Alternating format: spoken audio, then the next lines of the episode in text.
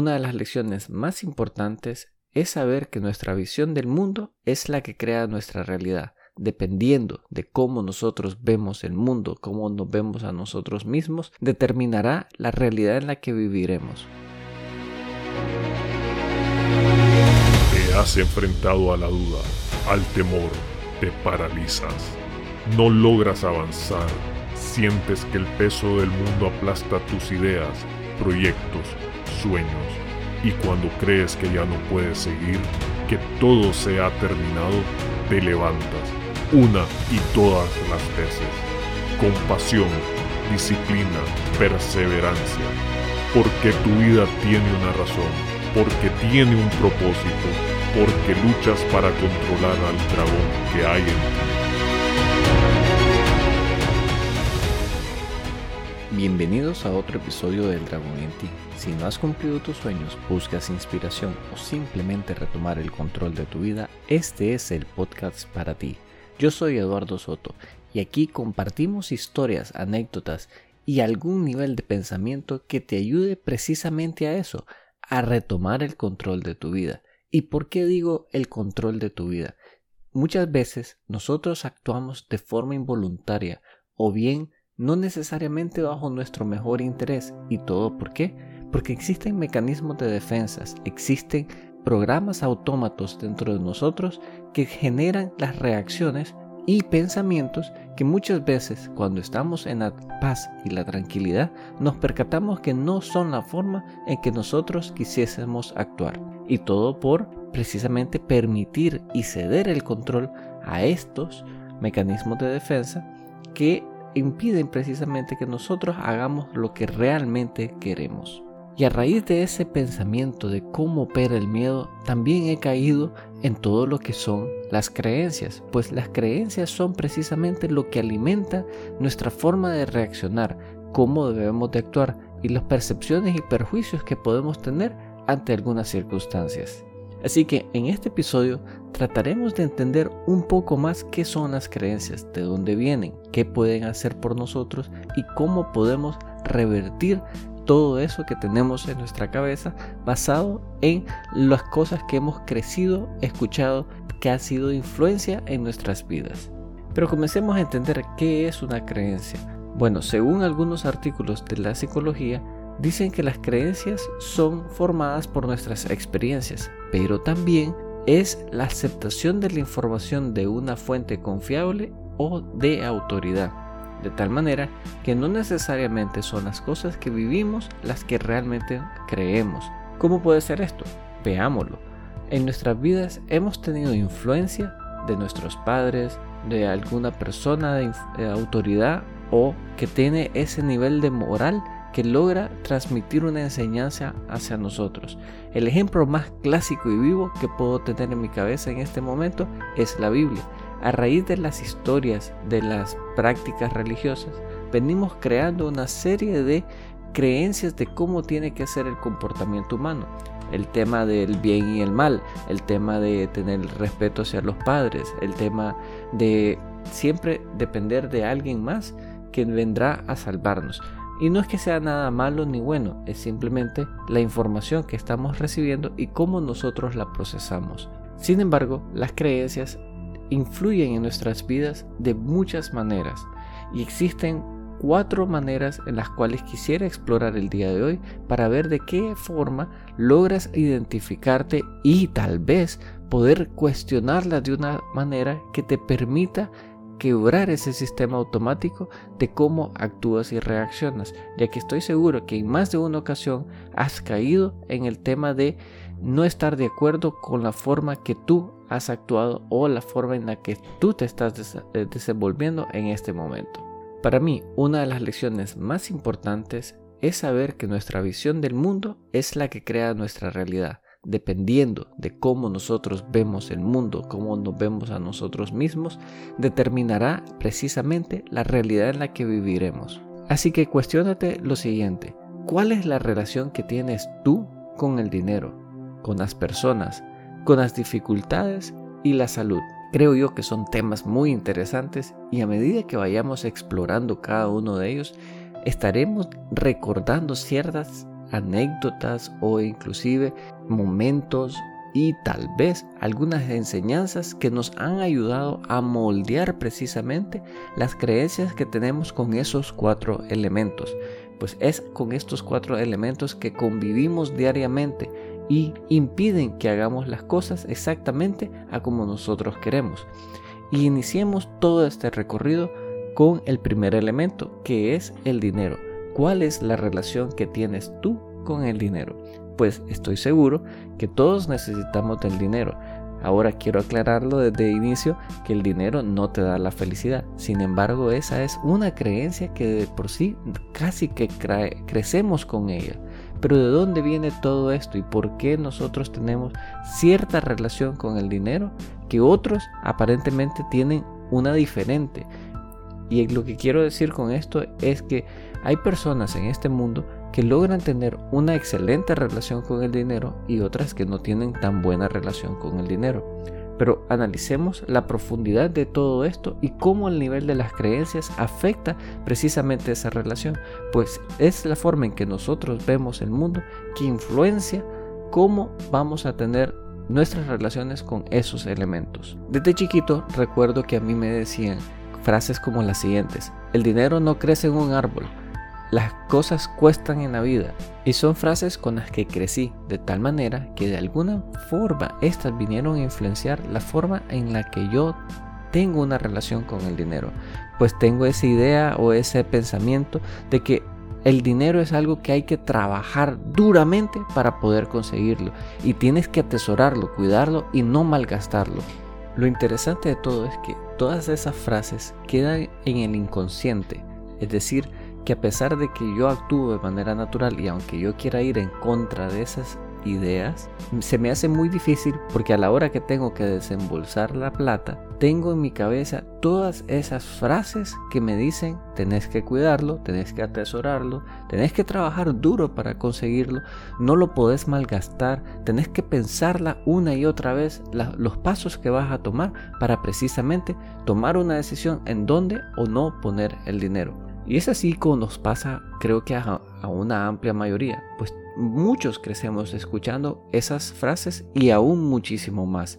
Sin embargo, hay quienes no tienen ese limitante y a veces yo veo en la vida personas que gastan y gastan y gastan y en mi cabeza no cabe la, cómo entender cómo logran hacer eso, de dónde sacan el dinero y por qué lo despilfarran ampliamente como si no tuviesen conciencia o que no les costara. Y precisamente es porque no les cuesta, porque no lo ven como un obstáculo, que logran tener y hacer con el dinero lo que ellos quieren.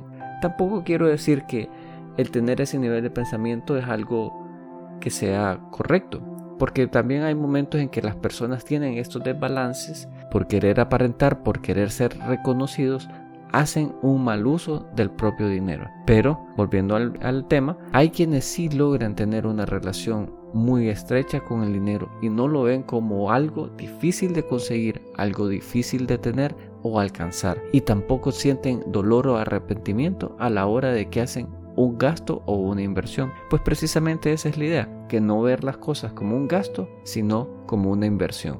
Quisiera decirles que tengo la fórmula mágica, que con estas siguientes palabras van a corregir su relación con el dinero. Todavía, al día de hoy, es probablemente una de las áreas en las cuales tengo que trabajar aún más para poder superar esas creencias que tengo yo desde nacimiento con relación al dinero.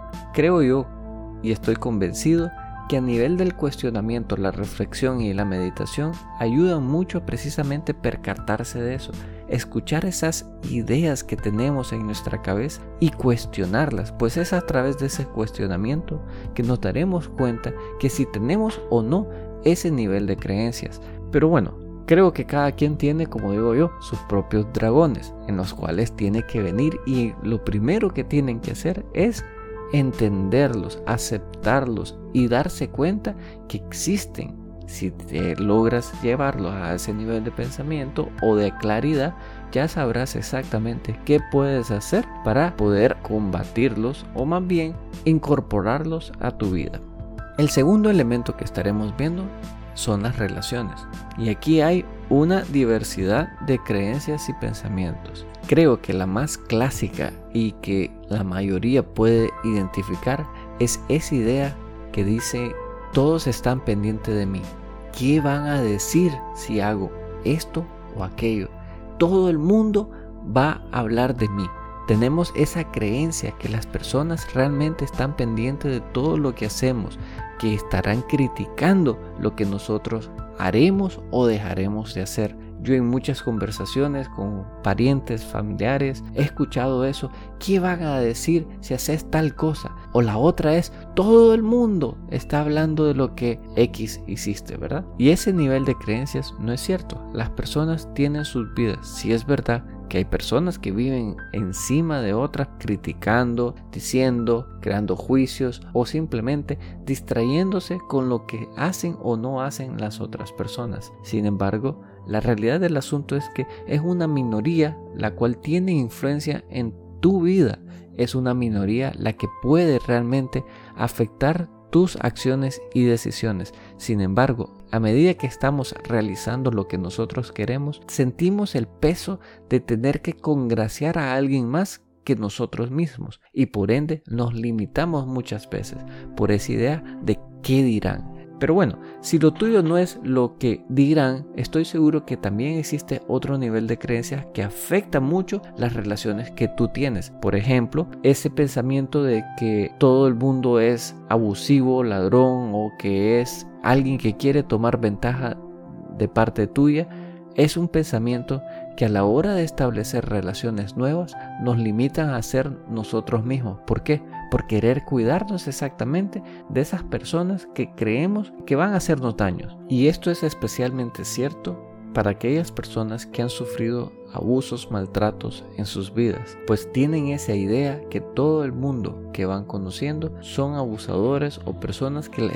van a hacer mal. Tienen esa dificultad para crear confianza o depender de otras personas. Por ende, muestran caracteres muy ariscos, podría decirse. ¿Para qué? Para protegerse de no volver a pasar una situación traumática y algunos han pasado y estoy seguro situaciones muy traumáticas y no quiero minimizarlo, pero simplemente esa experiencia se transforma en una creencia la cual adopta un comportamiento en todas las situaciones y generalizamos sobre el actuar de las otras personas con nosotros mismos. Puede ser que no te percates, pero actúas de una manera muy parecida en patrones, diría yo, en cómo abordas tus relaciones. Una mujer que ha sido lastimada por un hombre, tienes esa creencia y la hemos escuchado decir todos los hombres son unos malvados. O un hombre que ha sido traicionado por una mujer, tiene también esa idea de que todas las mujeres son traicioneras, que todas las mujeres son abusadoras o que solo por interés actúan. Y si vemos son historias que escuchamos en la calle, historias que tal vez nuestros padres o nuestros amigos o nuestros tíos de alguna manera van reforzando y contando sus propias experiencias y anécdotas. De tal manera que cuando nosotros comenzamos a establecer una relación, ya traemos estos preconceptos de tener cuidado no le digas tal cosa.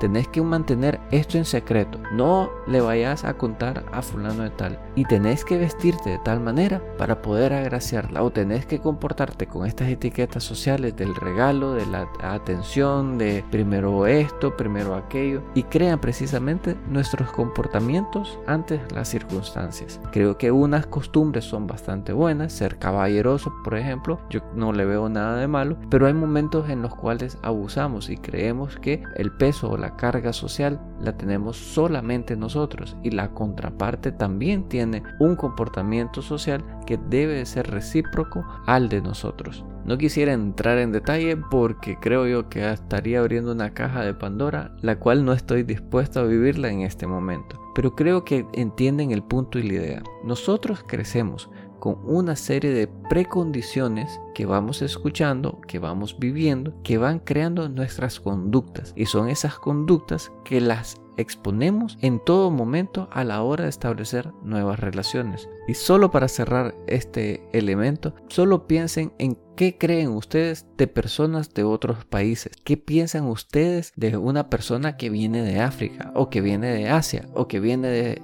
América o que viene inclusive de las Islas Caribe o en el país donde yo vivo, tenemos personas del lado del Pacífico y del lado del Atlántico, que ya con el hecho de pensar que vienen de esos lugares, traemos una idea o preconcepto. Y si no me creen, hagamos lo opuesto. ¿Qué pasa cuando tú viajas fuera del país y encuentras a un paisano? Tu comportamiento se vuelve como que lo has conocido de toda la vida. ¿Por qué? porque tienen un set de ideas y creencias que saben que van a automáticamente hacer clic. El hecho que digamos yo soy de México o yo soy de Costa Rica o yo soy de o yo soy de Perú, Chile, Nicaragua, automáticamente si la otra persona dice yo también, sin importar de qué ciudad o qué estado viven, automáticamente crean una conexión al estar en el exterior. Experimentenlo, vívanlo, siéntanlo y se van a dar cuenta que tengo razón. El tercer elemento que quiero que abordemos es cómo resolvemos las dificultades. Tenemos una serie de creencias, entre ellas están solo a mí me pasa. Si estuviera fulano de tal, ya hubiera buscado cómo resolver esto. Lo que empieza mal termina mal. Y en fin, y estoy seguro que podrán generar otros ejemplos de pequeños refranes que precisamente nos dan alusión de cómo resolvemos los problemas. Porque cuando lo vemos como problema, todo es oscuro, en contra y como si no tuviese solución o reparación. Es nuestra visión del mundo a ese nivel que nos obstruye la vista de cómo podemos hacer para solventar un caso específico. Muchas veces nos vemos en situaciones que precisamente no logramos salir de ellas porque no levantamos la mirada o la cabeza o porque no nos damos el tiempo para pensar en alternativas y soluciones. Pues es el nivel de creencia que los problemas son problemas y que estos solo vienen a darnos un dolor de cabeza que nos automáticamente nos bloquea en poder encontrar soluciones y alternativas y más importante el aprendizaje. Yo estoy seguro que todos viviremos momentos difíciles. La diferencia está en cómo nosotros abordaremos esos momentos. Cuando escuchamos o vivimos bajo una dependencia o que todos los problemas los resuelve una persona en la familia, creamos esa idea de que yo no puedo resolver el problema, le toca a fulano de tal y nos pasa tanto en la vida familiar como en la laboral y vamos creando esos preconceptos de que las cosas funcionan porque tienen que funcionar o siempre han funcionado de esa manera y no podemos cambiar la forma en la que hemos crecido haciendo las cosas. Es como la idea de que el papá es el que tiene que trabajar o que la mamá tiene que cuidar a los niños. No digo que está malo ni que no tenga que ser así. Sin embargo, existen momentos en los cuales papeles tienen que cambiarse y los roles tienen que adaptarse. Y por ende, no podemos dejar que ese nivel de pensamiento o creencia limiten el actuar de nosotros. Es como cuando estás en un trabajo y siempre la persona que resolvía un problema deja de llegar a la oficina. Ahora toca reacomodar todo el equipo para que éste pueda acoplarse y el negocio siga adelante. Si nos quedamos con la idea de que, ah, eso le toca únicamente a esta persona, nadie tomará ese rol o solucionará el problema específico, por ende agravando la situación. Entonces, cuando nosotros vemos que las cosas son problemas, en verdad serán problemas. Sin embargo, tratemos de darle el giro y digamos esto es un obstáculo. Como obstáculo tengo la oportunidad de ver cómo lo sobrepaso y permitirme ver el alrededor y percatarme precisamente qué opciones y soluciones puedo tener. En el peor de los casos existe un aprendizaje de cada situación que vivimos. Existe un aprendizaje que nos deja saber qué errores estamos cometiendo para evitar en un futuro no volverlo a cometer. Es como el dicho, el que se quema con leche hasta las cuajadas sopla. Dentro de estas palabras sabias hay un aprendizaje. Aquella persona que se quemó con leche va a venir y va a tener mucho cuidado a la hora de manipular un lácteo. También no tenemos que dejar que todo ese creencia se vuelva una regla, pues la sátira o la ironía de esas palabras te dejan saber que precisamente hasta la leche helada, que en este caso es una cuajada hecha queso, la persona que se ha quemado con ella tiene el concepto o idea de que no la pueden manipular sin tener la precaución. Entonces vemos como una idea que es correcta, es decir, tenés que tener cuidado, se vuelve también irónico ante circunstancias en las cuales no necesariamente aplica. Y es así como creo yo que tenemos que abordar todo este set de creencias. Como les he dicho, muchas veces no nos percatamos, no nos damos cuenta que las tenemos, no sabemos cómo es nuestra visión del mundo ante los problemas hasta que comenzamos a escuchar estas frases como las que les he mencionado. Siempre me pasa a mí, yo no sé cómo solucionar esto, yo no puedo. Son pequeñas palabras que nos dejan saber que precisamente tenemos una visión bastante limitada de cómo abordar los problemas. Cuando te escuches hablarte de esa manera, haz una pausa, reflexiona, medita y trata de buscar las oportunidades y soluciones de cómo puedes superar esa adversidad. Pues son solo eso, es una adversidad. No existe nada malo ni bueno, simplemente la situación en la que estás viviendo. Y espero que no logres crear resentimiento o rencor ante las situaciones o personas que te están poniendo los obstáculos, pues todo sucede por una razón y si no logras verla, nunca verás el aprendizaje de la situación que estás viviendo. El último elemento que estaremos explorando es la salud. Pues sí, tenemos creencias específicas de la salud. Tenemos esa idea de que la salud es algo que existe y se da comúnmente. Pero también tenemos estas ideas y preconceptos. ¿Como cuáles podría decirte? Bueno, en mi familia todos son gordos. O puede ser que digas que en mi familia padecen, todo el mundo padece de X situación física. Pues aunque existe un elemento genético de por medio, sí, es posible que la mayoría de las personas en la familia tengan un padecimiento genético o físico. Sin embargo, eso no indica de que tú también tendrás ese padecimiento. Y es ahí a donde tenemos que crear conciencia. ¿Conciencia de qué?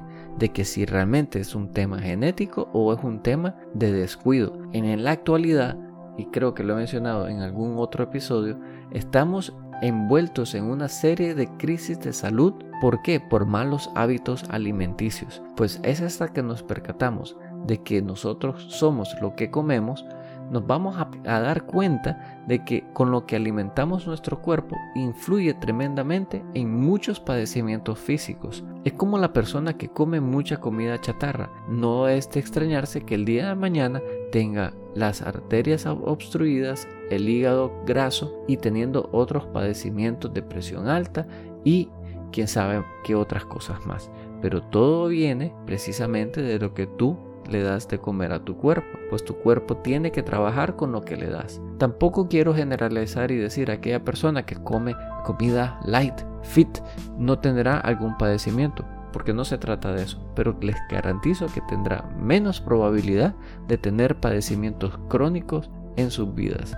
Es curioso e interesante que al día de hoy muchos estudios revelan que la alimentación es un factor fundamental y todo el mundo lo conoce o por lo menos ha escuchado en algún momento de sus vidas. Sin embargo, muy pocas personas toman acciones correctivas a temprana edad y llegan a tener que forzadamente hacer un cambio en sus vidas a edades más avanzadas donde les cuesta más y probablemente algunos ni siquiera puedan hacer los cambios de hábitos necesarios para corregir esas condiciones físicas. Y dicho eso, quisiera comentar una de las ideas o creencias que tenemos y es, y es como esta que el desayuno es el alimento más importante del día. Curiosamente, no necesariamente tienes que desayunar todos los días. De hecho, a nivel personal, yo no desayuno ya desde hace dos años y les puedo decir que ni me falta energía ni siento que me que tengo que comer en las mañanas. Practico algo que se llama ayuno intermitente, de lo cual no hablaremos en profundidad en este episodio,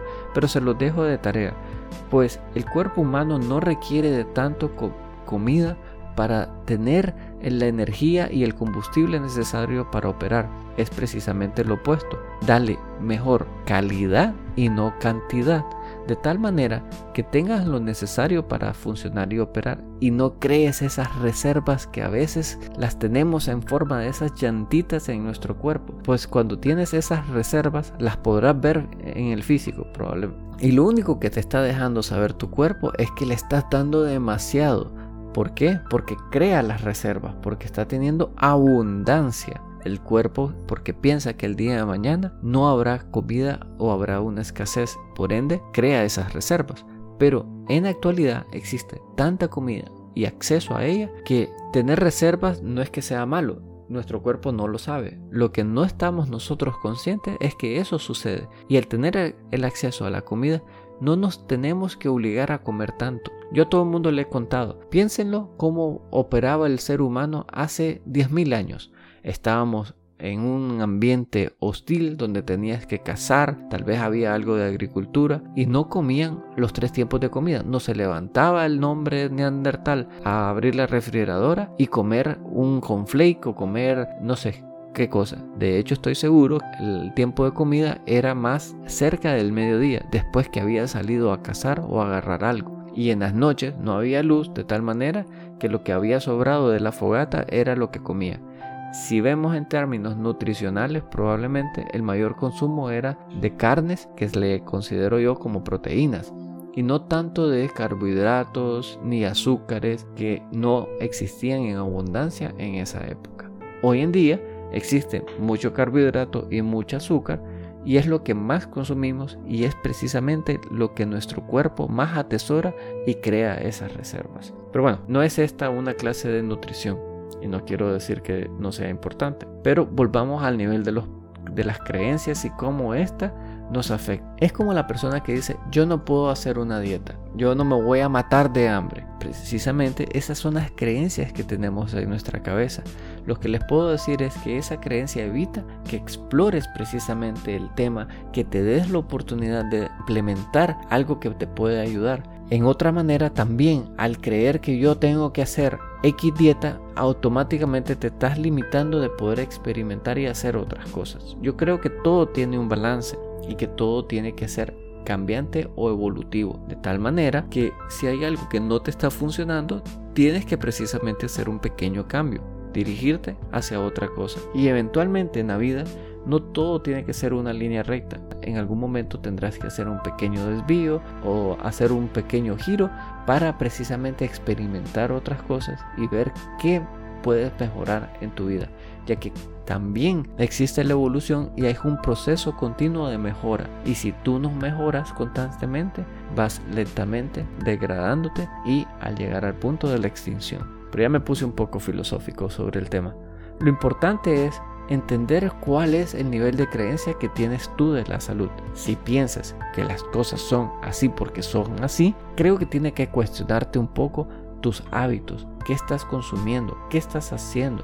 El hacer ejercicio, el crear movimiento son elementos básicos y cruciales. Regresando a la ecuación de la energía que hemos visto en capítulos anteriores, la energía en tu cuerpo la tienes que activar y influye muchísimo los tres elementos, el dormir, el comer y darte el chance de moverte. No quiero decir que tienes que tener una rutina de ejercicio extensiva. Con solo practicar ciertos estiramientos de movimiento estarás activando la energía en tu cuerpo. Así que estas creencias de salud impiden precisamente que logres sentirte energizado en tus días.